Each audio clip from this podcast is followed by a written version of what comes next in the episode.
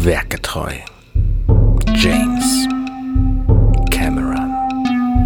Mit Bastian Schlingelwürfler, Alexander Hoaxmaster Waschkau und Arne Kodnager Huddert. Werkgetreu James Cameron. Hallihallo, schönen guten Tag zur zwölften Folge schon von Minutenweise. Nee, Moment, wir sind hier bei Werkgetreu James Cameron. Mit mir im virtuellen Studio ist natürlich der Basti. Hallihallo. Wunderschönen guten Abend. Außerdem hier direkt links neben mir am virtuellen Tisch der Alexander, der Hoaxmaster, der Waschkau. Grüß dich. Einen wunderschönen guten Abend. Hallo, sei mir gegrüßt. Wir nehmen abends auf. Wer hätte es gedacht? Und wer uns so schön eingeführt hat, ist der Chef dieses großartigen Podcast-Labels, der Arne Kotnager Rudert. Ach, schönen guten Tag. Ja, wir nähern uns langsam dem Ende. Es geht immer noch um den Film Terminator, also dem Ende von diesem ersten ich von sagen. Filmen dieses Podcasts. Aber wir sind immerhin in der zwölften Folge, es nähert sich dem Ende. Wir sind schon bei einer Minute 27. Aber bevor wir zum Film kommen. Ein, eine Stunde 27. eine Minute 27, um Gottes Willen. Nicht, dass die Leute Panik kriegen oder denken, wir haben ja. jetzt die falsche Reihenfolge gehört. Ja, ihr habt natürlich recht. ich denke immer in Minuten, wisst ihr, aber deswegen. Das, ich weiß gar nicht, wie das kommen kann. Verstehe ich auch nicht. Wir haben Kommentare bekommen zu unserer elften Folge. Das war Nein. nämlich, doch, doch, pass auf. Oh. Ein Kommentar von Sven, den lest ihr am besten selber, weil da hängt nämlich ein YouTube-Video äh, dran mit Musik drin. Ich lese nur zu Minute 53 im Podcast und Alex Hinweis, Alex, Alexander heißt der. Leute, merkt euch das. Ich, ich wollte gerade sagen, ab jetzt werden alle Leute äh, von der Homepage geblockt, die das nicht mehr vernünftig in die Kommentare schreiben. Es müssen hier auch mal ganz harte Konsequenzen jetzt gezogen werden. Ja. Äh, wir werden das technisch einrichten. Wer mich nicht mehr vernünftig nennt in den Kommentaren, wird geblockt. Ja. Genau. Denn ich sage ja auch nicht, wer sondern es ist Sven, der es geschrieben hat. Sonst können ja sagen, der Sven hat geschrieben. Ja. Also nochmal, zu Minute 53 im Podcast und Alexanders Hinweis auf den Orchestra-Hit, der natürlich auf keinem Yamaha und Technics-Keyboard fehlen durfte, fällt mir natürlich die Mutter aller Orchestra-Hit-Songs ein. So, das äh, könnt ihr euch dann äh, auf der Website angucken. Das findet ihr unter companion.net slash werketreu James Cameron slash 011, weil Folge 11. Und äh, obwohl ich jetzt natürlich gerade sehr böse und sehr kritisch war, völlig zu Recht natürlich, weil mein Name nicht adäquat genannt wurde, hat Sven völlig recht. Der Song ist tatsächlich die Mutter aller Orchestra-Hits. äh, und hört euch das mal an. Äh, ich äh, habe mich sehr schön erinnert an die alten Tage. Also ja. vielen Dank dafür. Ja, ähm, genau. Der nächste Kommentar ist von J Ausrufezeichen. Das ist der vollständige Name. Ich habe hier nichts gekürzt. Servus, bevor ich es vergesse, ihr habt in einer der ersten Episoden erwähnt, dass Ani beim Scheißen... Moment, was? dass Arnie beim Schießen blinzelt, genau. Genau das hat sich Robert Patrick für T2 Terminator 2 abtrainiert, hier zu sehen. Und da ist auch wieder ein YouTube-Video verlinkt. Das äh, besprechen wir natürlich, wenn der Terminator 2 Film dran ist. Das ist, glaube ich, in weiteren drei Filmen der Fall, wenn ich mich nicht täusche. Wir haben noch True Lies und wir haben noch The Abyss und dann kommt Terminator 2 hier in diesem Podcast. Nee, nee, nee, nee, nee, nee, nee, nee, nee, nee. Wir haben Aliens, dann Ach, haben wir stimmt, The Abyss und dann kommt Terminator 2 und dann kommt True Lies. Ich bin total Aber trotzdem reden wir hier von einer Zeitachse von ungefähr zwei bis fünf Jahren. Ja. bis wir bei Terminator 2 sind. Also insofern ist es auch wurscht, was wir dazwischen besprechen. Genau. Ich dachte für einen Moment, dass äh, Rob Patrick sich was anderes abgewöhnt hätte nach deiner Einleitung. Aber es geht ums Blinzeln und auch nicht ums Schießen, sondern das, ach, komm, mach den nächsten Kommentar. Das Aber das hat ja noch Zeit, sagt ja auch J Ausrufezeichen. Und genau. dann haben wir noch einen Kommentar von einem Alex. Eine Anmerkung zur Sprengstoffherstellung. Wir hatten uns ja letztes Mal sehr ausgiebig darüber informiert. Äh, nee, nicht informiert, genau das Gegenteil. Wir hatten nur gelabert. Kyle und Sarah stellen kein Nitroglycerin her, sondern eine Sprengstoffpaste. Nitroglycerin wäre eine ölige Flüssigkeit. Ob sie überhaupt Nitroglycerin als Basis verwenden, bezweifle ich, weil das doch ein aufwendiger Prozess ist. Siehe Wikipedia-Eintrag zu Nitroglycerin. Die Paste wird, da hätten wir natürlich auch drauf kommen können, mal da nachzugucken, weil das ist vielleicht nicht so naja. Die Paste wird gegenüber Erschütterungen relativ unempfindlich sein. Deshalb gibt es ja die Zündschnüre, aber beim Zusammenschrauben der Rohre wird im Gewinde ein sehr hoher Druck und damit auch Hitze aufgebaut. Falls sich auf dem Gewinde noch eine Sprengstoffpaste befindet, dann könnte sie beim Zusammenschrauben zünden. Genau das will Kyle verhindern und vermeiden und weist Sarah darauf hin. Das war genau die große technische Errungenschaft von Alfred Nobel, weil er in seinem Dynamit das Nitroglycerin mit Kieselgur gebunden und damit dessen Reaktionsfreudigkeit herabgesetzt hat. Dynamitstangen explodieren eben nicht, wenn man sie schüttelt oder mit dem LKW in ein Schlagloch gerät. Ja, vielen Dank für diesen Hinweis. Das war natürlich sehr, sehr äh, lehrreich und hilfreich. Klugscheißen, wie ich es mag. So soll es sein. Das ist ziemlich gut. Ähm, dann an der Stelle möchte ich dann noch mal kurz anknüpfen und so ein drei Meter zurückspringen in der in der letzten äh, letzten ähm, Folge. letzten Folge. Danke.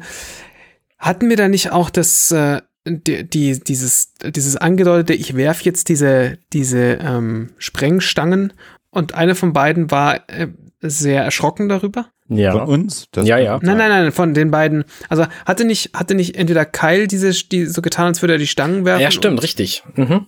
Ja. Also, Ach ja, mit dem Rucksack. Ja, ja, genau. dann So, so, ach ja. Ja, ja, ja. da ja. blödeln Also- sie mit rum, ja. genau, also da, dann war das natürlich offensichtlich von vornherein, nur- also nehmen wir mal an, ne, das ist, äh, war eine echte Situation, war das natürlich nur gespielt, weil wenn wir jetzt später, Spoiler, wir kommen gleich dazu, darauf kommen, wie, wie Kyle ähm, fahrend in, in dein, in ein äh, Rohr vom vom, äh, vom LKW diese Stangen reinwirft oder wie er sie halt brennend aus dem Auto wirft und sie auf den Boden aufschlagen, explodieren sie auch nicht. Das heißt, es hätte niemals explodieren können, nur weil da die, die Rohre runterfallen. Schönen Gruß dann nächste Woche an, äh, nächste Folge an den Alex und er kommentiert, doch, die hätten explodieren können, weil und dann so einen langen Text nehme ich gerne mit, weil, äh, ne, wie, wie Alexander schon gesagt hat, klug scheißen auf hohem Niveau und äh, so wie man das, wie man das gerne mag. Aber Basti, du hast gerade gesagt, es wäre nicht explodiert in dem Moment, wo Kyle das fallen lässt. Das Problem war, glaube ich, an der Stelle, dass er das Ding schon angezündet hatte. Den Rucksack? Nee, um wir sind bei Szene, der, wie- bei der Szene, wo er jetzt den letzten verbrauchten, also den fünften hergestellten von diesen Dynamit-Dingern loswirft. Waren es nicht acht? Nee, es waren sieben insgesamt und ich glaube, es war der vierte, weil der fünfte, der wirkt dann ja schon wieder irgendwie. Ah, ja. Ähm, weil der explodiert ja kurz hinter deren Auto. Hinter dem von Sarah und Kyle. Und ich glaube, das hatte er einfach schon angezündet und das war das Problem. Ja, ja, natürlich, das sage ich ja. Also, sie sind ja nicht explodiert, weil er sie hingeworfen hat, sondern sie sind explodiert, weil er sie angezündet hat. Ah, ja, weil wenn sie explodiert wären, wenn er sie hingeworfen hätte, dann wäre es ja berechtigt gewesen, dass, äh, dass, dass, ähm, äh, na, wie heißt sie? Sarah. Sarah? Sa Sarah. Dankeschön. dass Sarah äh, Schiss davor hat, dass Kyle diesen, diesen Rucksack rumwirft. Ähm, aber das war ja war völlig unnötig, davor Angst zu haben, weil offensichtlich explodieren diese Stangen nicht, wenn man sie auf den Boden schmeißt. Und wir haben jetzt ja auch gelernt, warum, weil Nitroglycerin ähm, das machen würde, aber nicht die Paste, äh, die gebundene Paste mit äh, Kieselstein, Sand, weiß ich nicht mal, was es war, ich habe schon wieder vergessen. Ähm, genau, Ja. Genau. das heißt viele Informationen in kurzer Zeit. Äh, Finde ich ja geil, dass dieser Nobel, der genau der Nobel ist, nachdem dieser Preis benannt ist übrigens. Genau. Ähm, ich weiß gar nicht, wofür der eigentlich berühmt ist. Dafür? Weiß man nicht, ne? Gut, das ist jetzt auch nicht der Das Nobel-Podcast. könnt ihr gerne unter diese Folge äh, posten. äh, dann, ähm, dann haben wir nächstes Mal auch wieder was. Dann haben alle was gelernt. Genau. So, kommen wir jetzt zu dem eigentlichen äh, Kernstück unserer Folge. Wir besprechen mindestens 34 Sekunden des Films. Das habe ich mir fest vorgenommen. Sekundenweise Terminator. Genau. Also wir erinnern uns, äh, der Terminator hat gerade einen LKW übernommen und ist gerade dabei, den zu starten. So, Get out. get out. Das ist witzig, weil der Typ vorher sagt ja noch, let's get out of here oder so und er sagt einfach, get out. Get out. Ja. Ja, und ist halt so zermatscht schon äh, unser lieber Ani, dass der Typ dann einfach auch spontan sagt, ja, dann get ich auch mal out. Also das da wird gar nicht weiter diskutiert, sondern der verlässt das Fahrzeug und dann sehen wir einen U-Turn mit einem Tank-LKW. Den ersten von zweien innerhalb von wenigen, wenigen Sekunden übrigens, finde ich ziemlich geil. Ja. Ähm, genau, währenddessen versucht Sarah dann Kyle aus diesem Fahrzeug, was auf dem Dach liegt, zu befreien. Der, wie hieß der noch? Supercharger? Super? Egal. Ich, ja, ja, dieser komische Truck, der hat Genau. einen komischen Namen. Und, auch, ähm, Woche wieder rein. Natürlich fährt der Terminator genau auf sie zu und sie schafft es dann aber aus eigener Kraft, ihn aus dem Fahrzeug zu zerren, wobei er dann natürlich kurz, dass er draußen ist, selber aufsteht und dann sich auf den Weg macht, das äh, Gelände zu verlassen, bevor der Terminator in das Auto reinkracht und das einfach mal ein paar Meter durch die Gegend schiebt, bevor das dann äh, vom LKW weg wegrutscht. Und dann macht er den nächsten U-Turn, um wieder hinter denen herzukommen. Hier erleben wir jetzt aber auch im Grunde genommen äh, das, was wir auch in den nächsten Minuten dann oder zum Ende des Films hin äh, ähm, beobachten können, nämlich dass ab jetzt sozusagen Sarah das Heft in der Hand hat. Mhm. Also ab jetzt ist ja Kyle im Grunde genommen angeschlagen. Vorher war er ja immer derjenige, der die Flucht vorangetrieben hat, der den Auftrag hatte, Sarah zu beschützen. Und das wendet sich hier jetzt gerade, weil sie immer sagt, get up, get up, ihn nimmt. Sie stützt jetzt Kyle und flüchtet mit ihm. Und das Motiv, ähm, dass sie ab jetzt die Kontrolle übernimmt, äh, können wir jetzt in den nächsten Szenen, in den letzten Minuten dieses Films dann auch beobachten. Das ist auch eine ganz interessante Geschichte. Ich frage mich, was genau der Moment war, wo sie die Kontrolle übernommen hat. Und ich glaube, es ist der Moment, wo er angeschossen wird und dann diese, Ja. dieses Dynamit verliert. Ja. So, es ist nicht der Moment schon, wo sie quasi ans Steuer geht, sondern es ist erst der Moment, wo er körperlich behindert wird. Äh, Ja, se- sehe ich auch so. Das, also ab dem Moment bei ihr wie so ein, Ja. wie so ein Schalter, der sich dann umlegt im Kopf und dass sie dann sagt, ab jetzt muss sie das äh, Genau. weitermachen. Weil sie dann auch einfach körperlich fähiger ist als er. Und wir sehen jetzt, äh, was ich hier auch spannend finde, ist natürlich hier, dass der Terminator äh, auch vom, vom, äh, also der ist ja per se überlegen, der ist ja halt nicht kaputt zu kriegen und jetzt war er auch noch das größere Fahrzeug, wömst diesen, diesen Van weg und äh, eben dieses komplett emotionslose, also Sarah und Kyle insbesondere sind immer kaputter, je länger dieser Film geht. Der Terminator zwar auch, aber den stört das halt nicht, sondern der hat nach wie vor nur sein eines Ziel vor Augen. Ja. Das ist schon, Und jetzt an dieser Verfolgungsjagd finde ich, finde ich das, das ist echt faszinierend. Die beiden sind zu Fuß unterwegs. Kyle ist sogar verletzt. Und der Terminator ist in einem LKW unterwegs und fährt mit voller Geschwindigkeit, so schnell er eben kann, hinter denen her. Aber er, Das ist so ein bisschen wie diese Geschichte.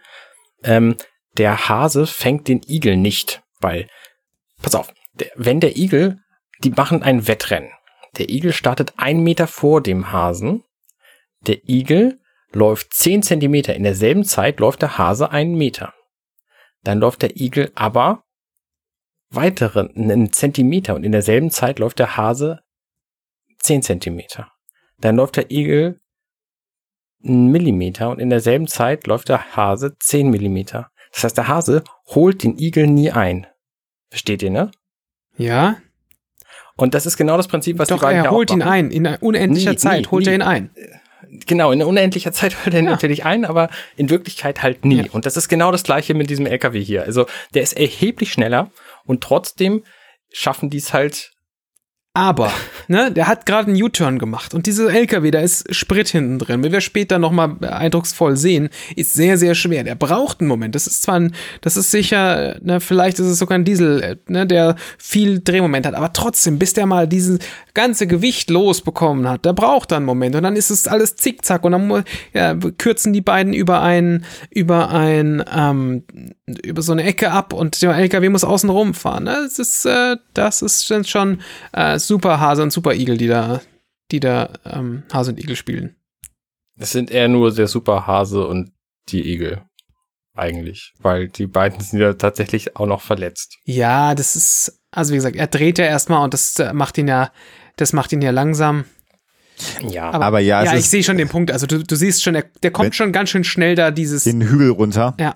Und, und da sind sie halt nicht so schnell. Was wir hier übrigens auch sehen, ich habe das ja schon äh, zu Beginn mal gesagt, ist, dass ähm, Sarah Connor, äh, also die Schauspielerin, äh, verletzt war und dass diese ganzen Sequenzen extra am äh, Richtung Ende des Films äh, geschoben wurden, weil sie sich das ähm, Fußgelenk verletzt hatte und dann getaped war im Grunde genommen. Ich glaube, eine Bänderverletzung oder sogar ein Bänderriss hat sie gehabt.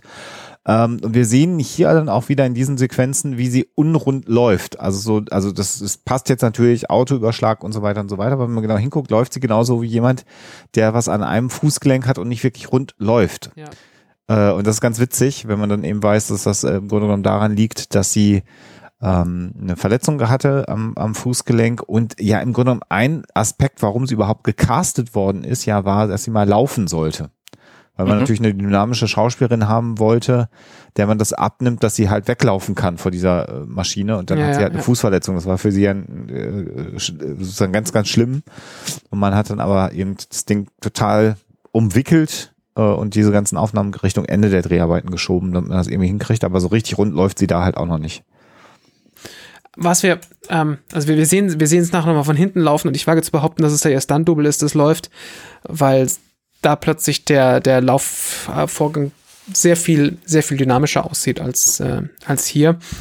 Ähm, was wir jetzt aber gerade noch sehen, sind, äh, ist, sind zwei verschiedene Terminator direkt hintereinander. Wir sehen ja einmal den, den Terminator noch so durch das Lenkrad durch, in, in einer sehr, sehr schönen Beleuchtung, wie ich finde. Also ja. Ani wird halt von unten, äh, also er ist sehr schön geframed, dadurch, dass er, dass man ihn halt durch das Lenkrad durchsieht. Also die Kameraeinstellung ist halt, ist halt da, wo, wo der, wo der Tacho normalerweise sitzt beim Auto. Ja. Und, ähm, und ähm, ja, wir, wir sehen halt dann sonst quasi nichts. Also wir sehen halt, wir sehen halt sein Gesicht. Er ist nur von vorne leicht beleuchtet und schon der Haaransatz verschwindet in der Dunkelheit. Und ähm, da ist das auch noch Ani mit, mit äh, Plastik im Gesicht und, und äh, irgendwie Make-up und so weiter und so fort, wie er da sitzt.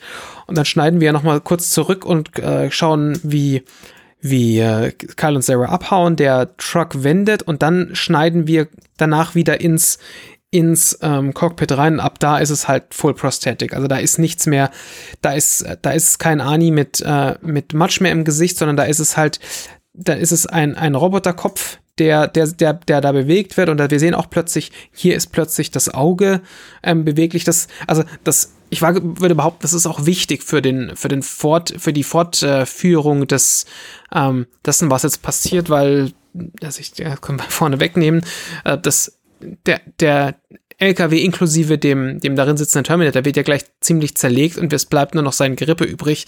Und das macht halt da schon Sinn, weil wir haben halt, äh, er wird halt plötzlich in dem, ab dem Moment viel vom, vom, äh, vom, in Anführungszeichen Menschen äh, viel mehr zur Maschine. Also schon dieses subtile, er dreht den Kopf und das Auge dreht anders mit. Weil das würde ja mit dem, Ani hat ein, hat ein äh, gefälschtes äh, Glühauge im Gesicht, das würde sich ja einfach mitbewegen, weil das einfach auf, auf den Augapfel aufgeklebt ja. ist. Und hier ist es ja tatsächlich so, wenn wir, und das ist natürlich mal wieder so ein, wir steppen da durch, da siehst du, das Auge sitzt tiefer, äh, im Kopf und ja. damit hast du eine andere Parallaxenverschiebung, wenn er den Kopf dreht, weil dann, weil du dann plötzlich mehr von dem Innenleben siehst. Ähm, ich meine, das, der, der Schnitt ist super kurz, das ist eine halbe Sekunde, wenn überhaupt. Also das ist wieder sowas, das, das kriegst du unterbewusst wahrscheinlich mit. Man sieht es wahrscheinlich auch, ähm, wenn man da so vor, vorbeischaut. Ich weiß nicht, ob einem das in den 80ern so aufgefallen ist oder nicht, kein Schimmer. Ähm, es ist deutlich klarer, dass es, dass es ein, ein Prosthetic Head ist, aber, aber ähm, man kriegt das, glaube ich, so unterbewusst mit und es wird einem immer klarer, dass, dass, dieses, dass es eine Maschine mit, mit, äh, mit Fleischbespannung ist. Und äh, also wir kommen ja da auch gleich dazu, dass diese Fleischbespannung offensichtlich nicht so richtig feuerfest ist. Ja, das ist halt einfach auch schon allein jetzt in der Seite nochmal eine Sequenz, wo man ja dann sieht, dass das Auge sich dreht äh, und man sieht dann sozusagen die ich weiß nicht, was, was das sein soll, Hydraulik oder Pneumatik, die den Kiefer ja bewegt, also diese äh, Kolben ja. äh, in diesem in diesem silbernen Metall, Titan oder was es dann auch immer ist, ähm, das sieht auch einfach sehr sehr eindrucksvoll aus. Also das ist ähm, genau wie du beschreibst, die Entmenschlichung ja. geht konsequent äh, voran, die Dekonstruktion vielleicht, wenn man so formulieren möchte. Das mhm. Genau. Also ich meine, das macht halt, das macht da halt auch sehr viel Sinn, dass, weil diese Close-ups hättest du vorher auch nie gewählt die jetzt da gewählt werden. Also wir sehen ja, wenn wir, wenn wir jetzt diesen Unterschied sehen zwischen der Szene, wo wir gucken durch das Lenkrad nach oben, da sind wir so weit weg, dass der komplette Kopf sichtbar ist. Also da sind wir schon nah dran. Das ganze Ding ist aber geframed. Da ist, also das, das, dieses mhm. Lenkrad verdeckt so ein bisschen was. Der Rest vom Kopf verschwindet ja, wie vorhin schon gesagt. Und hier bei diesen Shots sind wir super, also A, knacke nah dran, also mhm. so dass wir wir wir können also mit, mit auch mit einer unglaublich ähm, niedrigen äh, Schärfentiefe, wo wir äh, also wo wir wo die Haut vorne die ist die ist in Fokus, aber schon die ähm, Hydraulik innen drin ist schon nicht mehr in Fokus, aber du siehst halt, dass da Hydraulik ist ja. und auch wieder, dass das ein eine 3D-Gebilde ist. Also dass es nicht einfach ein aufgeklebtes Bild von einer, von einer Hydraulik ist, sondern dass das echte Hydraulik ist, die dort existiert. Und, ja. und so kommen wir halt näher und näher an diese, an diesen, ja, an, an dieses Stück Blech ran, das da halt eigentlich hinterm Lenkrad sitzt. Ja. Und dann sehen wir ja, wie sie da um die, um die Kurve kommen. Also ich finde, das ist nicht so ganz schön inszeniert, ehrlich gesagt. Weil ich finde, das ist so ein bisschen überraschend ich hätte mir gewünscht, äh, wenn ich den Film jetzt gemacht hätte, dass sie, äh, wenn sie auf uns zulaufen, dann eher so irgendwann so nach links eine Bewegung andeuten, dann wäre das ähm, für mich von der, vom Anschlussschnitt äh, sinniger gewesen. Ich weiß nicht, ob ihr, ob ihr wisst, was ich meine. Also wenn sie diesen Berg, also sie laufen den Berg runter, du siehst durch das Lenkrad den Terminator, wie du es gerade beschrieben hast, dann sehen wir sie nochmal ähm, quasi diesen kleinen Hügel, diese Brücke runterkommen. Äh. Und dann sehen wir den Terminator, der irgendwie wild lenkt und sie laufen und nur weil der Terminator dann seinen Kopf dreht, haben wir mitgekriegt, dass sie abbiegen. Also da hätte ich mir einfach noch die Zeit genommen, sie einmal kurz, einfach nur eine Körperbewegung. Das, das ist ja, hätte eine Sekunde nach links. Vielleicht war da aber auch noch nicht klar, wo sie welche Sequenz drehen. Also, dass man an dem einen, auf der einen Location diese Brücke hatte und dann irgendwann komplett anders, wo dann den, den Rest dieser Sequenz gedreht hat und das irgendwie die, die, die ja. Geografie vielleicht noch nicht ganz klar war. Oder erst hat ja. man diese Sequenz hier gedreht und später dann nochmal das auf der Brücke gedreht. Das mag ja alles sein. Ja, ich, glaub, ich denke auch, dass es äh, einfach nicht klar war, wo das weiterging. Und ich finde, das ist aber relativ gut gelöst worden, dadurch, dass wir eben sehen, eine eindeutige sehen, wie irgendwie eine halbe Sekunde lang der Terminator einfach plötzlich nach rechts guckt, denen hinterher. Ja. Und dann sind sie halt an einer völlig anderen Stelle, wo plötzlich auch Gras wächst. Das war ja auf der Brücke auch vorher überhaupt ja. nicht der Fall. Ja ähm, und, und irgendwelches Grünzeug und so. Aber das finde ich dafür, dass sie einfach keinen Schnitt hatten auf dieser Brücke, wo sie irgendwie zur Seite wegdrehen, ähm, finde ich, das ist schon einigermaßen okay gelöst. Ich hätte das, wenn ich den Film geschnitten hätte, wahrscheinlich ähnlich gemacht. Ja. Also, wenn das halt nicht weil da, da reicht dann halt so ein, so ein bisschen, so ein bisschen nach rechts gucken vom Terminal im Grunde auch aus. Und das ist halt eine Produktion gewesen, auch da haben wir ja oft genug drüber gesprochen. Da war jetzt nicht so, dass man nochmal sagt, komm, wir machen nochmal einen Pickup-Shoot und fahren nochmal irgendwo nachts auf die Location raus, sondern nachdem sie das gedreht haben, war es halt vorbei. Und was man nicht hatte, hatte man nicht. Dann kannst du im Zweifelsfall nochmal so einen prothetischen Kopf äh, auf, auf der Special Effects Bühne drehen. Vielleicht haben sie das sogar auch genau so gemacht, aber nochmal rausgehen mit den Schauspielern, die wahrscheinlich schon andere Aufträge hatten, kannst du halt vergessen dann ja, in so einer genau. Produktion. Genau. Äh, das finde ich aber in dieser gesamten jetzt kommenden Sequenz mit dem LKW spannend, dass wir im Grunde die gleichen Shots aus verschiedenen Richtungen immer und immer wieder sehen und die sehr, sehr, sehr wenig brauchbares Material nur filmen konnten und das immer wieder benutzt haben, wie der LKW beispielsweise auf diesen winzigen Baum zufährt und den dann ummäht. Das sehen wir mehrere Male. Mhm. Und deswegen ist es halt auch so eigenartig, dass Sarah immer wieder in verschiedenen Entfernungen vor diesem LKW wegläuft, obwohl sie viel langsamer ist. Ja. Und auch die Zeit, also wir müssen mal kurz beschreiben, also nachdem sie da um die rechts um die Kurve gegangen sind, geht dann ja Kyle in die Knie und bricht an so einer Mülltonne äh, zusammen. Und Sarah läuft weiter und wir sehen auch, dass das dem Terminator relativ egal ist, weil der natürlich einen Auftrag hat, Sarah zu killen. Dem ist Kyle Reese ja im Grunde genommen Wumpe. Und wir sehen dann in der Sequenz, wie mhm. Sarah läuft und so rein von der Bewegung, die wir natürlich in unserem Kopf fortführen, ist der LKW im Grunde genommen schon ich würde überhaupt nahezu an Caris vorbei und da nimmt er dann so eine selbstgebaute Dynamitstange, zündet die mhm, an, wir sehen mhm. den Terminator, da verstreicht auch nochmal Zeit, wir sehen, wie Sarah läuft, wie auf genau diesen Baum zufährt, was du beschrieben hast. Und da ist der gefühlt für mich schon dreimal an dieser Mülltonne vorbeigefahren, dann brennt erst diese Dynamitstange, Kai steht relativ langsam auf. Und dann sehen wir aber, dass der LKW im Grunde genommen, genau wie du beschreibst, Anne, äh, gerade erstmal wieder um die Kurve rumkommt. Und das passt. Da haben sie so eine, so eine, so eine komische, ja. ja. weiß nicht, Phantomzeit gebastelt. Naja. Das ist so ein bisschen eigenartig. Ja, genau, genau. Ich meine, es sind schon zwei Bäume, die der LKW hier umfährt, nämlich einen vor diesem parkenden Auto und einen, wo er gerade auf den Kannstein hochfährt. Aber es sind nur zwei Bäume und ich, ich weiß nicht, wie oft wir die Szene sehen, irgendwie vier, fünf Mal oder so. Das ist schon sehr eigenartig. Und es passt halt auch zeitlich überhaupt nicht, dass die immer wieder weit weg ist und ja, er ihr ja. nicht, nicht hinterherkommt, so. Und dann auch witzig, wenn es denn auch drauf ankommt, dass, dass Kyle nicht einfach auch die, die, die Lunte gekürzt hat. Auch das verstehe ich halt nicht. Also, äh, weißt du, du könntest einfach das abknipsen, damit die Lunte kürzer ist, weil der weiß ja, ich muss ja nur reinschmeißen. Oder in der Mitte anzünden. Oder in der Mitte anzünden. Ja, noch richtig, besser. richtig, noch besser. Also dadurch, dass die Lunte so lang ist und dann in diesem aber klar, wir sollen halt Spannung verspüren. Ja, Sarah ja. soll ja fliehen und also alles gut. Aber es ist halt so witzig, wenn man sich so genau diese Sequenz anguckt. Beim ersten Mal gucken fällt dir das halt null auf. Mhm. Äh, aber klar. Ich würde aber tatsächlich auch Kyle da mehr Sprengstoffverständnis zutrauen als mir. Also, ne, wenn er meint, das ist die richtige Länge für diese Lunte, so, dann, dann lasse ich ihn da schon gewähren. Ja, ja.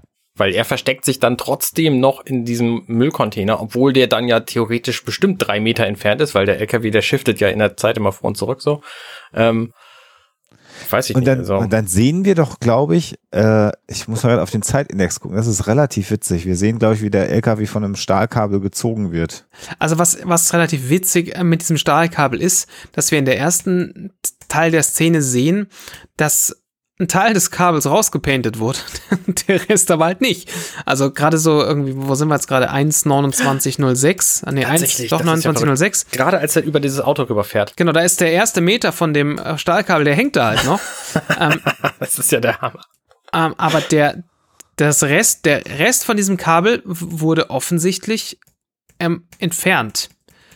Weil ich kann mir, oder, oder das, das Zugkabel ist an der Stelle gerissen und das wubbelt da noch rum, aber es kann ich mir nicht so richtig vorstellen, da- so Das wie, sie, sieht so wie sich's bewegt. Sehr, sehr merkwürdig aus. Also ist natürlich auch was, das merkst du nicht, wenn du es jetzt im, im, im, Nee. im Fernsehen siehst. Also mir ist es da in der, in der Szene danach aufgefallen, beim normal Durchgucken, wo der LKW so sehr close auf uns zukommt, weil der einfach mitten in die, in die Unschärfe vorne rein und damit wird's halt größer, dieses, dieses Kabel, äh, also dieses Stahlseil reinkommt. Ähm, ja, ne, ist, ist ein bisschen lustig, aber ja, ja klar, also ne, ein LKW, den du gleich äh, sprengst, der fährt nicht mehr von selbst. der, ja. So, und das Witzige ist halt, dass diese Lunte auch einfach unfassbar lange brennt. Also unabhängig davon, dass wir jetzt auch dieses Stahlkabel gesehen haben und uns darüber Gedanken gemacht haben, dass zwei Bäume achtmal umgefahren worden sind, Kyle Reese eine Stunde gebraucht hat. Diese Lunte brennt auch einfach. Äh, ähm, ja, sehr, sehr lange. Ja. Aber dann gibt es eine sehr, sehr schöne Explosion und ich habe mich da eingelesen. Wir sehen, was hier explodiert, ist tatsächlich ein Modell. Hm. 1 zu 8 oder so ist das. Ja, ja, genau. Ne? Was Relativ gar nicht so klein ist, muss man ja Das mal ist ziemlich sagen. groß, ja, ja. Genau. Also mu musst du auch machen, weil wenn du, also wenn du, wenn du irgendwie ein 1 zu 50 Modell explodieren lassen willst, Da fliegen zwei Plastikteile weg. also zum einen fliegen dann zwei Plastikteile weg und zum anderen, wenn du, wenn du das filmen willst, ist super schwierig, weil du halt, äh, du brauchst, eigentlich brauchst du natürlich Linsen, die, die, die, weil es außenrum dunkel ist, die ein bisschen Licht reinlassen. Aber wenn alles so klein ist, dann hast du auch gleich, dann bist du halt nah dran und dann hast du auch gleich Tiefenschärfen von irgendwie zwei Zentimetern und dann ist irgendwie der, der, der, der Führerhaus im Fokus und hinten nicht mehr und das sieht plötzlich nicht mehr realistisch aus. Wir kennen diese, diese, diese Effekte, die wir da haben, diese, diese Tilt-Shift-Effekte, wo du, ähm, wo du von oben dir was anguckst und da ist die Tiefenschärfe ist nur ganz, ganz äh, schmal und dann sieht es plötzlich alles aus wie Miniatur und also klar kann man sowas ähm, kann man sowas natürlich ausgleichen, aber umso größer so ein Ding ist, umso echter sieht auch so etwas Gefilmtes aus. Und was, äh, äh, das habe ich in mehreren Making-ofs und, und Audiokommentaren schon gehört, ein großes Problem ist, wenn man mit Miniaturen arbeitet, warum man die dann auch entsprechend groß macht, ist Feuer und auch Wasser. Weil natürlich Feuer selber seine Größe nicht verändert. Wenn du ein Ja. kleines Modell sprengst, hast du kleine Flammen und hast eine kleine Explosion. Und wir sind offensichtlich von unserem Gehirn her in der Lage, das gut zuzuordnen, wie groß so eine Explosion ist oder eben auch, wenn man so Flutszenen darstellen möchte. Ja. Bei alten Filmen, wenn man Modelle mit Wasser geflattet hat, da fällt dir irgendwie auf, dass die Wellen und die Größe und die Ja. Tropfen, dass das nicht dazu passen würde, wenn ein Fluss wirklich Mhm. kommt. Da fällt mir der Film Golden Eye zu ein übrigens. Bei dem gibt's am Anfang so einen Damm, der gesprengt wird. Und da, das haut halt auch nicht hin. Also, Stimmt. das ist einfach zu klein, das Modell. Und das haben sie schon sehr groß gemacht und es war einfach nicht anders machbar so. Und Trotzdem. wenn du darauf achtest, siehst du das halt sofort. Genau, und das ist der Grund, warum sie natürlich hier diesen relativ großen Truck gebaut haben, weil die Explosion sieht sehr fulminant aus. Ja. Und hier muss man ja auch wieder sagen, dass, dass James Cameron da sehr einen weiteren Trick wieder verwendet hat. Wir haben da schon drüber diskutiert und das ist ja die Folge, die Mandalorian-Folge von äh, Werketreu äh, James Cameron The Terminator. äh, Back Projection. Also hier sehen wir natürlich, dass diese gefilmte Miniatursequenz ähm, äh, dass da Sarah Connor von der Leinwand im Grunde genommen läuft und das Ding fliegt in die Luft. Ja. Und weil es aber so hell ist und so schnell geht, fressen wir es in dem Moment. Wobei es halt eigentlich, wenn man genau hinguckt, man sieht schon, dass es eine Back-Projection ist, aber es ist halt einfach gut gemacht. Es geht so schnell. Ich habe hab noch mal eine Frage zu 1.29.10. Das ist der Teil, wo der LKW quasi das erste Mal explodiert. Da sieht man nur den Hintern von dem LKW und der Mhm. explodiert.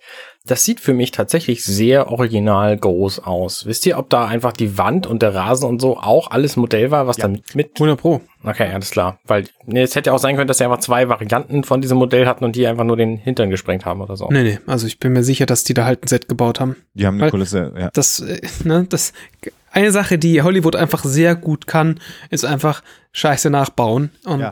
weißt du, dahinter, hinter dieser Wand, wahrscheinlich darf man sich, wenn man es jetzt sich so anguckt, die Wand auch nicht so genau angucken, weil die wahrscheinlich ganz schön, äh, man sieht es natürlich nicht, die wahrscheinlich diese Explosion, diese Wand ganz schön in Mitleidenschaft nimmt, äh, weil die halt aus Pappe gebaut ist. Aber so läuft es da halt. Und, und der, der Baum, der daneben steht, der ist halt wahrscheinlich so ein, ein Meter groß ungefähr und so weiter und so fort. Also, ähm, das, das machen die ja äh, super oft und das siehst du ja auch ganz oft in Making-ofs, wie dann, wie dann irgendwo, sei, sei es jetzt in, in, äh, in einem Studio, wenn es nicht unbedingt gesprengt werden muss, oder halt in der Wüste plötzlich solche Dinge stehen. Äh, übrigens, wo du, wo du GoldenEye ansprichst, wenn wir da gerade wieder dabei sind, wir sind, wir entwickeln uns einen Bond-Podcast hier, äh, neuerdings, aber das macht ja nichts. Äh, weite Teile dessen, was wir da sehen mit dem, ähm, mit dem Panzer, äh, mit dem Pierce Brosnan dann durch äh, äh, Moskau fährt, das ist auf einem, auf einem Backlot einfach nachgebaut und das sind Fassaden, die man Mhm. da sieht. Also es ist wirklich Fassade und dann siehst du halt hinten diese, dieses klassische Hollywood-Ding, wo dann hinten abgestützt wird, weil man festgestellt hat, dass das halt nicht so geil ist, in einer echten äh, Großstadt mit einem Panzer durch die Gegend zu fahren. Deshalb wollte man eigentlich No machen, weil es Bond war, aber es äh, war einfach un unmöglich, das Der hinzukriegen. Panzer ist halt einfach viel zu schwer und macht einfach sämtliche Straßen kaputt, wie der Auch rüberrollt. das, So. auch das, So, selbst mit Gummiketten und so. Also Ja. das macht alles gar keinen Sinn. Du kannst halt, musst halt da total auf die Sicherheit achten. Und insofern haben sie es nachgebaut einfach und du siehst halt nichts. Ja. Dis Disclaimer übrigens, das ist kein Bond-Podcast. Ich habe da vertragliche äh, Obligationen, also es ist kein James Bond-Podcast. Ich mache keinen James Bond-Podcast. So. Nur, dass das mal klargestellt ist. Ja, sehr gut. Ähm, dieser LKW explodiert, wie man das von allen Filmexplosionen kennt, auch mehrfach. Also wir sehen die Ja, ja. Explosion auch wieder aus verschiedenen verschiedenen äh, Sichtweisen von hinten, von der Seite, von vorne. Sieht alles sehr, sehr cool aus. Auch der Terminator selber wird dann ja von der Explosion getroffen. Das ist dann auch für so ein Frame im, im Bild. Und ich weiß nicht, ich habe ein bisschen das Gefühl, wir, wir können uns an der Stelle nirgendwo ausruhen, weil es alles wild hin und her geschnitten ist. Wir wissen nicht so genau, worauf wir eigentlich achten sollen. Es geht halt einfach sehr schnell. Ne? Wir sehen manchmal Sarah, mal sehen wir den LKW vorne, dann sehen wir einen kleinen Teil, dann sehen wir nur das Gesicht von dem Terminator, dann, dann Sarah wieder am Drehen, dann den Mülleimer, dann wieder Sarah, dann den Mülleimer, dann das Verleiher. Also, das ist halt, so ist halt Actionfilm. Also, ich meine, wäre ja auch eine Verschwendung, wenn man es nicht machen würde. Ja, klar, schon ja. dieses, dieses blöde Modell baust, das dann sprengst in der Hoffnung, dass, dass deine, dass deine Stunt-Leute alles richtig gemacht haben und also diese Special Effects Leute alles richtig gemacht haben und dieses Ding genauso explodiert, wie du es dir äh, vorgestellt hast. Hast du das alles unter Kontrolle und hast es alles korrekt gebaut und dann wäre es ja wirklich die Verschwendung des Todes, wenn du das nicht auch dreimal machen würdest. Aber genauso macht man sowas ja auch. Also du, und dass du auch, dass du jetzt nicht die Explosion dreimal identisch abspielst, sondern du spielst äh, von Frame 1 bis Frame 50 die erste und die zweite spielst du von Frame 20 bis Frame 70 und die dritte spielst du von Frame 40 bis Frame 90. Und äh, dann hast du so das Gefühl, du bist viel näher in dieser Explosion drin und erlebst die von vorne bis hinten, auch wenn du große Teile davon nochmal überlebt hast und du und, ähm, und kannst halt dann auch diese Zwischenschnitte machen mit, äh, mit äh, was passiert um diese Explosion gerade rum. Und wie du schon gesagt hast, wir sehen halt, wir sehen halt, ähm, dass Sarah albern rumfliegt, äh, dreimal auch mehr oder weniger dreimal dasselbe. Wir sehen halt, dass der, dass der Terminator in Mitleidenschaft gezogen ist und wir sehen, dass, dass tatsächlich brennende äh, Partikel oder brennende, also wahrscheinlich soll es halt, soll's halt Öl oder Sprit sein, das halt brennt auf die, auf den, äh, den Tray vom, wo, wo Kyle drin sitzt, äh, fliegt, der durch die Druckwelle bewegt wird. Wenn wir genau hinschauen, sehen wir rechts ein, ein Seil, das dieses Ding einfach zieht, was ich aber sehr, sehr angenehm finde. ja, ja, ja, auf Höhe des Bordsteins. Siehst du, siehst du einfach ein Seil, das haben sie auch nicht rausretuschiert. Also später dann äh, ist es so ein bisschen nicht mehr so gut sichtbar, aber du siehst halt, dass da ein scheiß Seil hängt, das diesen, das diesen, also klar, wie soll es auch sonst funktionieren? Also klar, Magie. es hätte sich jemand dahinter stellen können und einfach so schieb, schieb, schieb. Willst du aber vielleicht nicht, wenn da fliegendes, äh, fliegendes, brennendes Zeug ähm, draufgeschüttet wird gerade. Ähm, Tatsächlich, das völlig ist, das legitim. ist ja der Hammer, ey. Ja. Wow. Ja, ist total einfach. Ja. Das ist mir bis eben nicht aufgefallen. Also nur wenn du den Film tatsächlich Frame genau anguckst, Ja, dann ja. ist sowas. Natürlich. Also sie haben da ja, also sie haben da ja sicherlich auch einfach ein Seil genommen, was so halbwegs die Farbe von diesem, von diesem Stein hat. Ist ja auch an der Stelle super easy, weil du hast nur gerade Linien und da läuft dieses Ja, Seil ja. parallel zum, zum äh, Bordstein. Da kann man das natürlich machen. Das ist überhaupt kein Problem.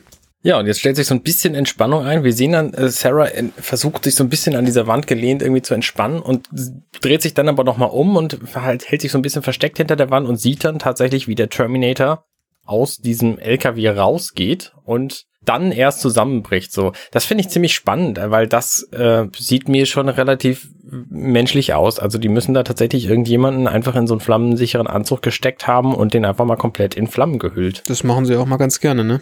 Das äh, ist jetzt nicht mein Traumjob, aber es gibt ja Leute, die mögen Nee, nee. das. Aber du, du siehst es da auch wieder so ein bisschen, also dass der Kopf plötzlich sehr, sehr groß ist. Und das Ja, ist ja. ja. das ist ja das, was du, also insgesamt, also der, da haben wir noch, noch mal um den Satz, um den sinnvollen Satz zu machen, passiert ja bei mir nicht oft in dem Podcast. Ich versuche es jetzt aber einfach gerade mal.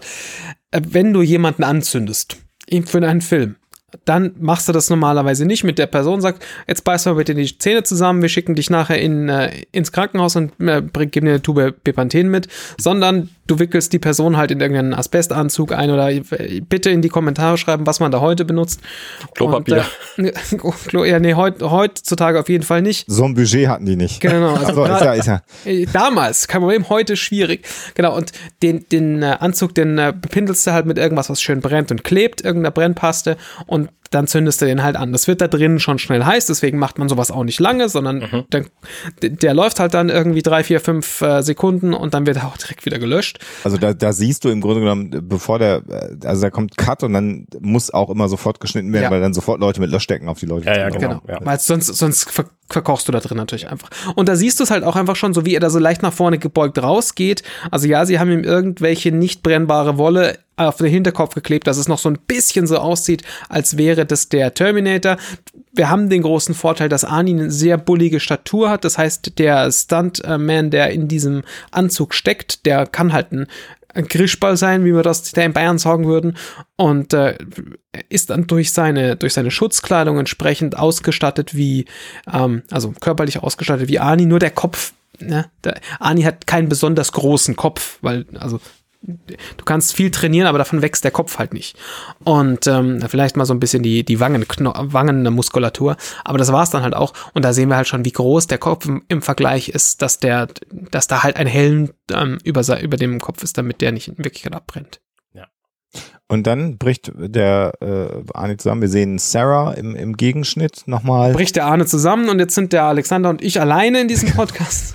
Und dann sehen wir, wie Arnie, also der Terminator, dann nochmal sich in einem letzten, ja, auf Bäumen nochmal umdreht.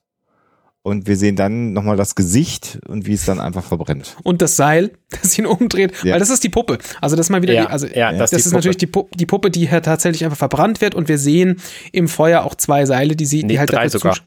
Ich, oh, das dritte habe ich noch gar nicht gesehen. Eins rechts oben, eins oben Ah ja, und eins das, unten nach ja, links genau. weg. Also, ja. weil natürlich müssen sich die Füße mitdrehen. Also da ist, sind halt zwei Seile auf der rechten Seite, wahrscheinlich zwei auf der linken Seite und dann sind halt dahinter ähm, Puppeteers, die, die dafür zuständig sind, dass, dass sich diese Puppe so dreht und also ist viel einfacher, als es anders zu machen. Also heute hätten wir, also heute hätten wir es vielleicht CG gemacht, aber wahrscheinlich auch nicht, weil es halt Nee. echt aussieht. Wir hätten nur in CG die, die ähm, Dinge rausretuschiert. Du hättest natürlich auch diese komplette Puppe von unten in einen, in einen Dreharm reinstecken können, aber auch hier, das ist viel einfacher, das ist viel billiger und wir wissen ja, was, dass das Budget von, von Cameron einfach nicht exorbitant groß war. Und wenn du es halt einfach haben willst, nimmst du vorher festes Stahlseil, äh, tackerst das an die, an die Puppe links und rechts dran und dann probst du 340 Mal, wie dieses, wie sich dieses Ding drehen muss, dass es richtig aussieht. Und dann gießt du da irgendwie Benzin drüber und zündest die Puppe an und drehst es dann nochmal und hoffst, dass es schnell genug was, bevor der ganze Shit geschmolzen ist. ja. Was Einfachheit angeht, kennt ihr den Kaiser Nero? Persönlich jetzt nicht, ähm, äh, Weil der hat nämlich vorstellen. tatsächlich auf seinen Gartenpartys, weil das einfacher war, einfach Sklaven mit Öl übergossen und als Fackeln dann angezündet. Ja, ne? Das war wie James Cameron quasi, einfach. Quasi. Deswegen gab es übrigens dieses äh, CD-ROM-Burning-Programm, was Nero hieß. Ja. Aber das nur so als Trivia nebenher. Ähm, würde man Das heutzutage wirklich nicht mehr stimmt, machen. solltet ihr mal nachrecherchieren. Ich bin da Das stimmt tatsächlich. Da gibt's demnächst eine Auxilla-Folge dazu. Genau, so. Ähm, dann sehen wir halt einen, einen äh, offensichtlich menschlichen äh, Kopf einfach verbrennen. Und der sieht für mich tatsächlich, was ein bisschen unlogisch ist, sehr nach menschlichem Kopf aus und nicht nach aus. Metallskelett. Ja, also ja. das sieht ein bisschen aus, als würde da einfach ein, ein echter Schädel verbrennen. Den, ne, den, den kann man ja kriegen, nehme ich mal an. Ein echter Schädel gibt's ja in der Welt. Ähm, wo keiner mal irgendwelche Verwendung für hat. Und man sieht auch, dass der Kiefer wegbricht, so, während der verbrennt. Und das ist eigentlich, ähm, Macht gar keinen Sinn. das ergibt keinen Sinn, weil das ist halt ein Metallskelett, was da gerade brennt und das dürfte so nicht aussehen. Also, äh, ja, ich verstehe, also ich verstehe vielleicht, warum man das macht. Das sieht dann, wir sehen Sarah, die sehr, sehr erleichtert ist. Und theoretisch, wie, der Unterschied zwischen uns drei, die hier sitzen, und demjenigen, der im Kino ist, ist natürlich nicht, dass da unten so ein Balken ist, wo man sieht, hey, sind noch äh, 17 Minuten.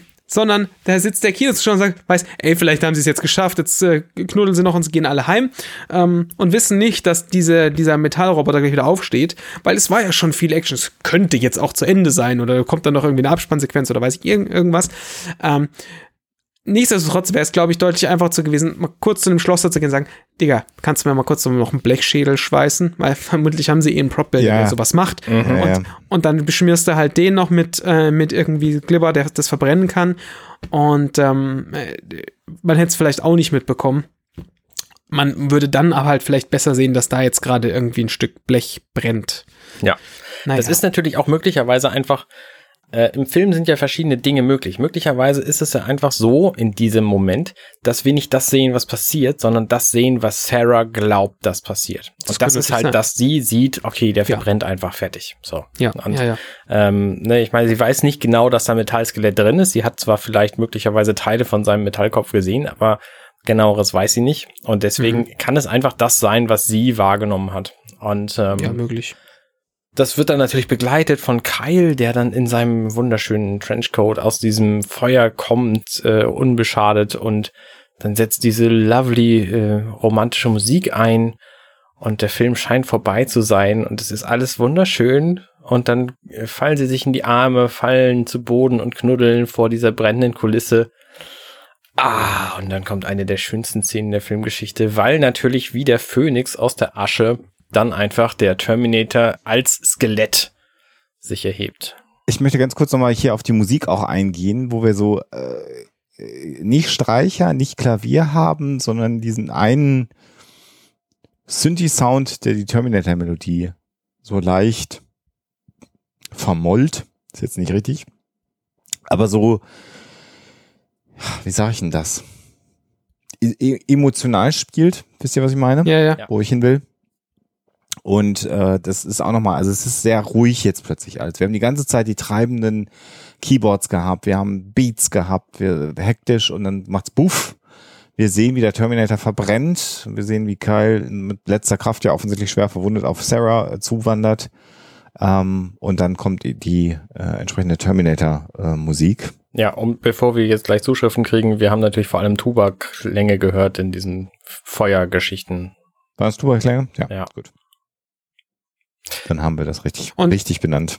Also, wenn wir uns das hier so anschauen, kannst du natürlich den, den Eindruck bekommen, alles klar, das ist jetzt, das ist jetzt geschafft, ne? Irgendwie, man muss den bloß sprengen und das ist auch gut.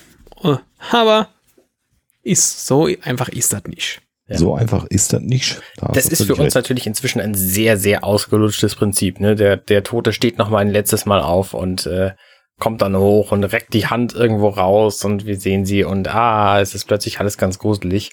Ich weiß nicht, ob das damals, als dieser Film rauskam, auch schon so war. Wisst ihr da genaueres drüber?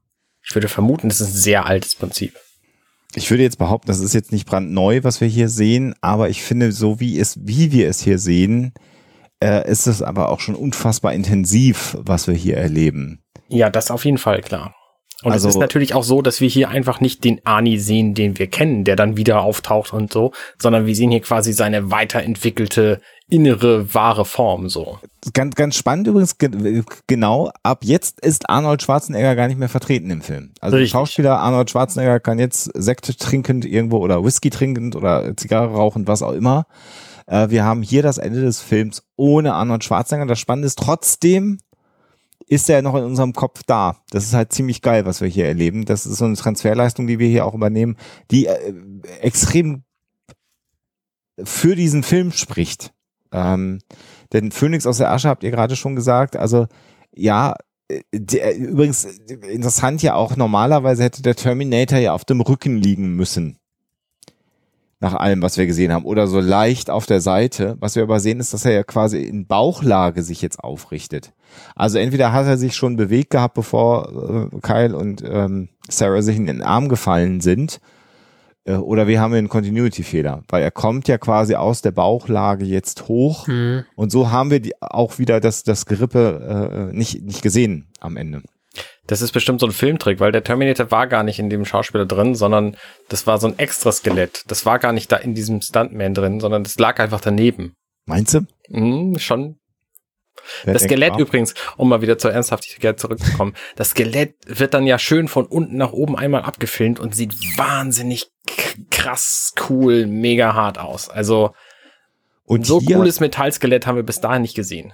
Und hier auch wieder eine interessante Geschichte. Äh, das hat Cameron so gezeichnet und sich auch ausgedacht.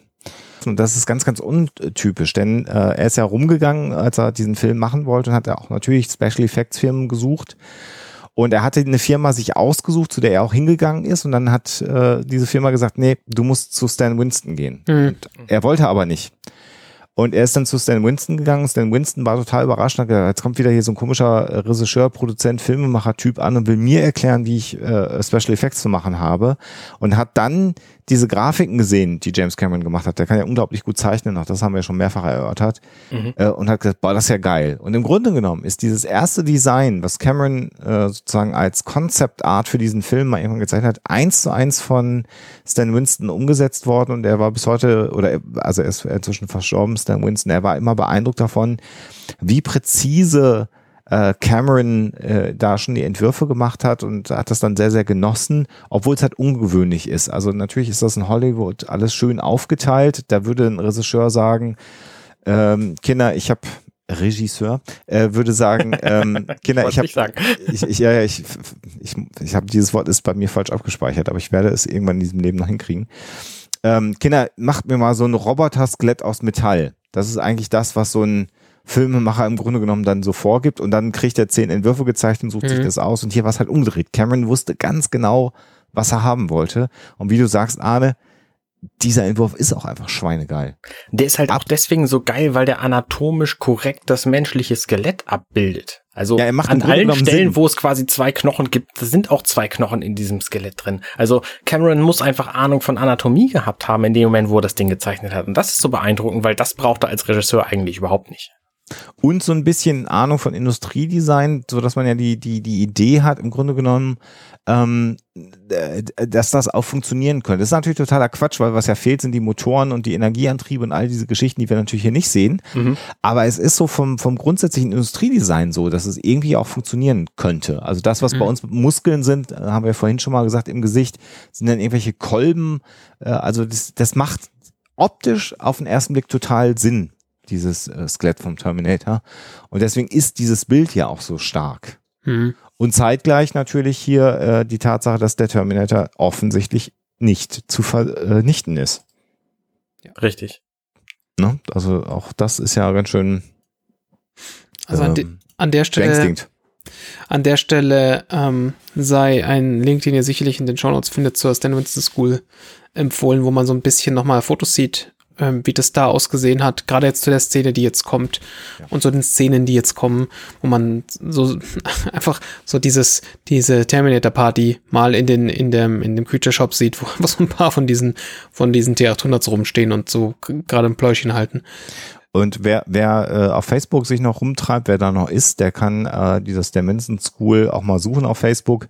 Ähm, da werden bis heute immer mal wieder äh, Artwork, also nicht Artworks, sondern äh, ähm, Puppen, ähm, äh, Prosthetics, äh, äh, geschminkte Schauspieler, äh, Robotermodelle, alles Mögliche gepostet. Ist immer nice in der Timeline. Neben allem anderen Kram, den man sich so mitunter angucken muss auf Facebook, immer diese Postings von der Stan Winston School auf Facebook ist mal geil. Also da bleibe ich immer jedes Mal dran hängen und lies mir dann durch, welcher Film war denn das, wenn man es nicht sofort erkennt. Ähm, sehr viel Konzeptart äh, und dann auch Maquettes, also so 3D-Modelle von Dingen. Ist, ist sehr nice, sich das anzugucken. Kann ich nur empfehlen. Ja. Und jetzt sehen wir, das ist ähm, auch spannend, was wir natürlich nicht hatten äh, als man den Terminator gedreht hat, war CGI. Also wir hatten eben noch nicht die Möglichkeit, so wie wir das jetzt heute machen würden, äh, wenn der Terminator sich so als ganze Person bewegt, das per Computer zu machen, sondern hier musste man auf Stop Motion zurückgreifen. Ja. Ja, und das fällt leider extrem auf in dem Moment, wo man ihn im Ganzen von vorne sieht. Ja, also wie das aus ist den tatsächlich Flammen auch beim rausgeht. normalen Gucken des Films schon zu bemerken. So in Teilen ist es alles okay. Also wenn man nur einen Teil vom Terminator sieht, dann ist es nicht so dramatisch. Aber Wenn du nur einen Teil vom Terminator siehst, ist es niemals Stop Motion. So Das ist es. Das, Das ist halt ist- super smart von, von Cameron gemacht worden, dass Genau. er Ausschnitte wählt und wir sehen, wir sehen zum Beispiel in dieser, in diesem Blogpost von der St. Winston School sehen wir halt auch, wie so ein Upper Torso von, vom T800 auf den Schultern eines, eines, ähm, Scha Schauspieler, Muskelschauspielers sitzt, der dieses Ding tragen kann und du halt dann im Zweifel auch mit Animatronik Dinge bewegen kannst und plötzlich sehen halt Sachen echt aus. Ja, Aber ja. wenn du natürlich, und du hattest damals keine andere Möglichkeit, wenn du möchtest, da- dass man, dass man diesen, dieses, dieses riesige Monster sieht, wie es sich bewegt und war, was das denn, und dass, dass, dass das halt alles gleichzeitig kann, dann kamst du an Stop Motion nicht vorbei. Also du hattest nur die Möglichkeit, Stop, Mo Stop Motion zu machen. Das Problem mit Stop Motion ist, das ist ein scheiß Aufwand. Das ist die, diese paar Sekunden, die wir da sehen, die werden wahrscheinlich Tage gedauert haben. Besonders weil diese, diese Figur so krass filigran ist, die, die dort animiert wurde. Ja. Und also dazu muss man sagen, der, die, die Stop-Motion-Figur vom, vom T800 aus, der, aus, aus dem Terminator 1, die ist, weiß ich nicht, so 30, 40 Zentimeter hoch. Also das ist natürlich keine, keine Figur in, in voller Größe und die hängt halt an so einem, an so einem Ärmchen und wird halt da aufgehängt und dann, und dann musst du, da musst du halt im Zweifel dieses Ärmchen noch bewegen. Und wenn, hey, wenn du ein Ding scheiß, ein, einmal Scheiße baust, da musst du noch mal zurück. Und irgendwer musste ja aber vorher, also so, so wird es halt normalerweise gemacht, irgendwer malt ja oder nimmt oder also was was du wahrscheinlicher machst, um da ein bisschen in den Exkurs in das in das Thema Stop Motion zu machen. Irgendwer muss ja mal definieren, wie soll denn das aussehen? Was soll denn da passieren? Im besten Fall stellst du halt dann einen Schauspieler vor von Hintergrund, der gleichmäßig ist und der tut genau das, was du tun sollst. Dann hast du also einen Rotoscope-Film, den du, den du dir auf einzelnen Folien irgendwie rausbelichtest. Zumindest dann, ach, heute machst du das natürlich alles in Software, weil, weil viel einfacher. Aber dann hast du dir halt einen Rotoscope-Film ähm, gewählt und den hängst du halt vor die Kamera und dann guckst du halt da durch und dann äh, alleinst du halt deine Figur mit, den, mit dem, mit dem äh, Filmbild, das du da gemacht hast und dann muss es halt genau passen und ähm, dann musst du dir halt natürlich überlegen, machst du jetzt da, weil wir im Kino sind, machst du jetzt da 24 Bilder pro Sekunde und du siehst dann fünf Sekunden davon und dann, also und später nochmal ein paar und wenn du halt schon fünf Sekunden machst, sind schon 100 Bilder, die du machen musst. Das heißt, du belichtest 100 äh, Rotoscope-Frames aus, du hängst 100 Rotoscope-Frames da drauf und jetzt musst du halt jeden Frame ganz genau drauf anpassen, auf dem, auf das, was du da siehst. Und äh, in dem Moment musst du natürlich sicher gehen, dass die Kamera sich auf keinen Fall bewegt und dass niemand an dieses Scheiß, dieses Scheiß Set, auf dem der, die Figur steht, stößt und dieser ganze Scheiß, weil wenn du das, wenn irgend sowas passiert, fängst du halt von vorne an. Das weißt du, heute ist das alles easy peasy. Wenn du, wenn jemand heute noch Stop Motion macht, irgendwie äh, groß an, an, wie heißen sie, Artman Studios, die ja sowas bis heute immer noch in echt machen, also Wallace Gromit und Co., ähm, die natürlich, klar, te technisch sind wir auch viel weiter, weißt du, wenn du, aber wenn du das damals, äh, wenn dir das heute passiert, dann korrigierst du sowas in der Post einfach, weil du, weil du den, den Scheiß dann in ein virtuelles Set reinsetzt und so weiter und so fort. Aber das war damals halt nicht so. Das heißt, das musste halt passen. Und wenn du halt dann fünf Minuten siehst, musst du 100 äh, Dinger machen. Jetzt könntest du natürlich sagen, na, ich mache halt statt 24, mache ich 12. Weil dann mache ich noch 50 Bilder. Und das ist genau das, was hier passiert ist. Nee, also, das ist, ich, pass auf, das stimmt gar nicht. Die haben tatsächlich, jeden einzelnen dieser Frames ist eine andere Position der Figur. Das Problem ist aber ein anderes. Das Problem ist nämlich, dass du die Linearität der Bewegungen einfach nur dann hinkriegst, wenn die Abstände einfach exakt gleich sind. Gleichmäßig. Also, ne, du bewegst den Arm jetzt ein Zentimeter und für den nächsten Frame bewegst du ihn 1,4 und dann bewegst du ihn leider nur 0,8 und dann sieht es halt wie eine hakelige Bewegung aus. Und das ist hier passiert. Die Frames sind schon alle, alle existieren. Also es gibt nicht, nicht weniger Frames, als der Film zeigt, aber die Bewegungen nachzumachen mit so einer Figur ist einfach wahnsinnig anstrengend. Vor allen Dingen, weil das eine sehr komplexe Bewegung ist, weil so ein Mensch bewegt sich ja mit seinen Fingern und so, der greift zwischendurch irgendwas und fasst es halt an und, und da bewegt sich einfach extrem viel dran. Und deswegen funktioniert diese Linearität der einzelnen Bewegungen nicht, wenn du das als, also wenn du die Frames, Frame für Frame anguckst, dann sieht das total super aus. Das Problem ist nur, wenn du das in der fließenden gleichmäßigen Abfolge hast, dann, dann hauen halt die Bewegungen zueinander nicht hin. Und das ist genau hier die Schwierigkeit. Das, aber das, also ich wage jetzt zu behaupten, das hättest du mit einem vernünftigen, vielleicht haben sie das nicht gemacht, das hättest du aber mit einem vernünftigen Rotoscoping hinbekommen müssen. Weil ich äh, glaub, bin mir auch äh, nicht ganz sicher, also was, was man hier, also wir haben ja noch, noch zwei Effekte, die uns rausreißen. Das eine ist, also es ist erstmal gut gemacht, ähm, glaube ich, für die Möglichkeiten, die sie hatten. Definitiv. Ähm, was sie natürlich das Problem, was sie hatten, ist, er muss durch Feuer gehen. Das heißt, du hast ja auch noch das Problem, dass du diese Flammen hast, die sich ja real bewegen. Ich weiß gar nicht, ob sie das eine, durch eine Doppelbelichtung hingekriegt haben. Ich, ich wüsste nicht, du, du, kannst ja Flammen nicht in Stop Motion animieren. Nee, nee musst du ja nicht, aber das, die nimmst du vor, vor schwarz auf, machst einen Lumaki drauf. Genau. Ähm, wir erinnern uns, schöne Grüße gehen raus an Tommy. Und Lumaki. Äh, ein Lumaki, was schon machst du drauf, dann passt das schon wieder. Und dann kannst du halt auch ohne Probleme ähm, Flammen, die du vor schwarz aufgenommen hast, vorne reinsetzen und das hast du, das konntest du ja in den 80ern schon machen. Das so, und dann hast du noch ein Problem und da ist unser Gehirn wieder ein Riesenproblem.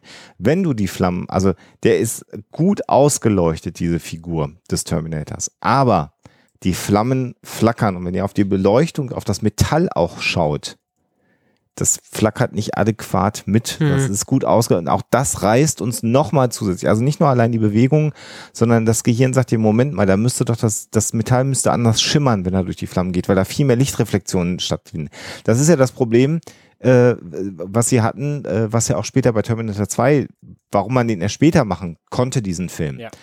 Äh, äh Cameron hatte ja im Grunde genommen für Terminator 1 schon die Idee, dass es einen flüssig metallenen Terminator geben soll, im Grunde genommen.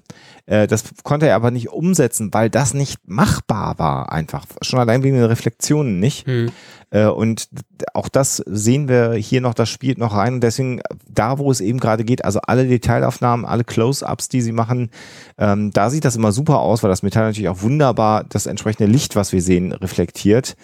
Äh, aber klar, gerade in der Sequenz hier mit dem Feuer, mit dem ganzen Terminator, da zieht es uns schon mal wieder raus. Das sehen wir hinterher nochmal an anderer Stelle, wenn, wenn wir uns das anschauen. Wo es dann wieder super klappt, ist dann die Terminator-Hand, die dann quasi hier so ein Stück Metall an die Seite schiebt. Das sind Detailaufnahmen oder die Füße. Wir sehen ja, wie er geht, wie das Bein ja kaputt ist und äh, das war ja schon vorher beschädigt, nachdem der LKW über ihn rübergerollt ist.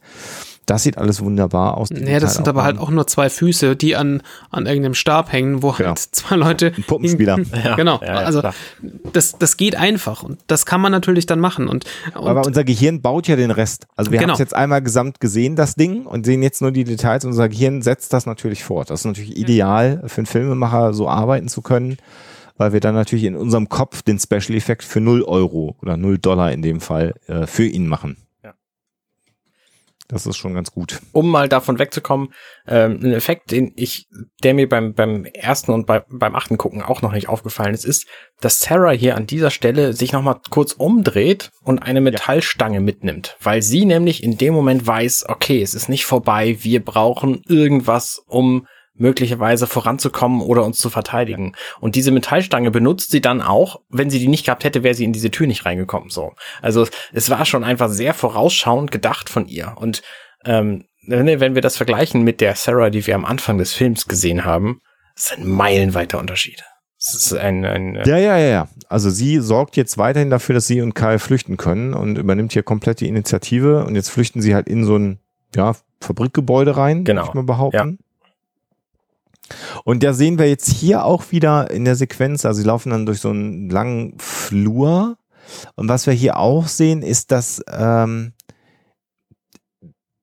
es dunkel, wir sehen dann den Terminator, der ihnen nachläuft wieder und da ist es dunkler als die Stelle, wo Sarah und Kyle lang gelaufen sind. Also auch hier passt wieder die Beleuchtung nicht so ganz 100 Prozent äh, äh, zu, zu, zu dem, was wir vorher gesehen haben. Und das reißt uns auch wieder raus. Also auch, dass der Roboter ein bisschen hakelig geht, der könnte ja auch hakelig gehen, aber das Licht passt auch wieder ein bisschen Ja. nicht. Und die Lampe, Ja. die dann hinter ihm auftaucht, das sieht alles ein bisschen merkwürdig aus. Ähm, Ich finde das aber tatsächlich alles relativ harmlos. Also die Bewegung von Ja, dem ja. Roboter und das Licht und so sind alle relativ harmlos im Vergleich zu der Szene, wo sie die Tür vor ihm zuzieht.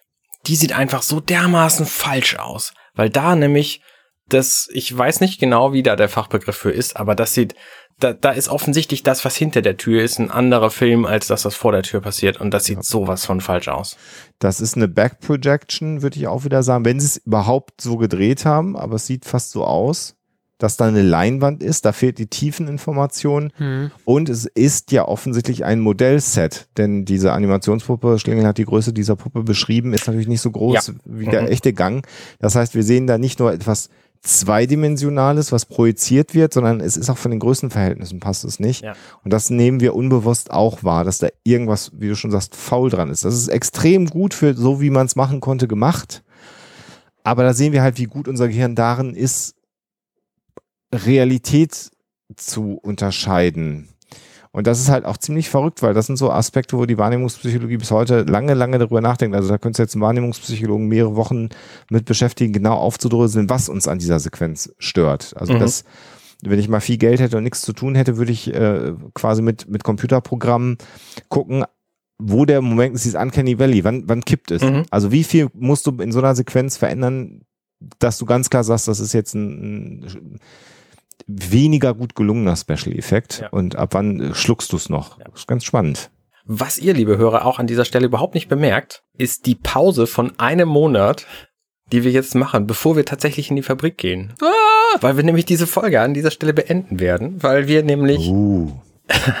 siehst du mal, ähm, weil wir nämlich schon genug geredet haben und irgendwann muss auch mal gut sein. Und deswegen, sie kommen in die Fabrik. Unterbrechen wir das hier Und das ist Feierabend. das Finale demnächst. Ja, ja. Ei, ei, ei, Da kommt noch ganz viel. Aber Ach, wir machen es mit einem sehr schlechten Special-Effekt. Vielleicht bemerkt ihr es gar nicht. Ja, genau. Es ist quasi wie so ein, da ist nur die Bewegung zwischen den Dingern, zwischen den Frames ist ein bisschen seltsam jetzt. genau. Und alle, die jetzt alle Folgen abrufen in mehreren Jahrzehnten, werden das gar nicht merken, weil die einfach die nächste Folge hören werden. Und für die geht das bündig weiter. So sieht's aus. So sieht's aus. Also, Passt auf euch auf. bis zum nächsten Mal. Bis dann. Macht's gut. Bleibt gesund. Ciao, ciao. Ciao. Ping, Arne aus der Zukunft hier. Es gibt einen neuen Podcast von mir und das hier ist eine Cross-Promotion zu meinem Compendion.net Podcast-Label. Der Podcast heißt Arnes Geheimschrank und dort stelle ich Podcast-Ideen vor. Und ihr sollt dazu unter den Shownotes schreiben, ob ihr die Idee mögt. Und wenn genügend Leute diese Idee mögen, dann kommt da möglicherweise irgendwann ein echter Podcast bei raus. Denn Podcast-Ideen habe ich genug. Ich brauche nur ein bisschen Feedback, wie gut die ankommen.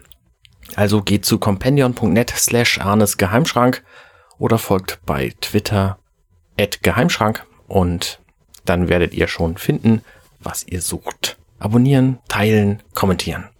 Vielen Dank, bis zum nächsten Mal. Ciao, Hey, ciao. ich bin Arne und das war Werketreu James Cameron. Wenn euch dieser Podcast gefällt, dann unterstützt mich doch ein wenig. Ich schneide, produziere und hoste diesen und weitere Podcasts wie auch andere Projekte im Netz. Informationen, wie ihr mich unterstützen könnt, findet ihr auf companion.net.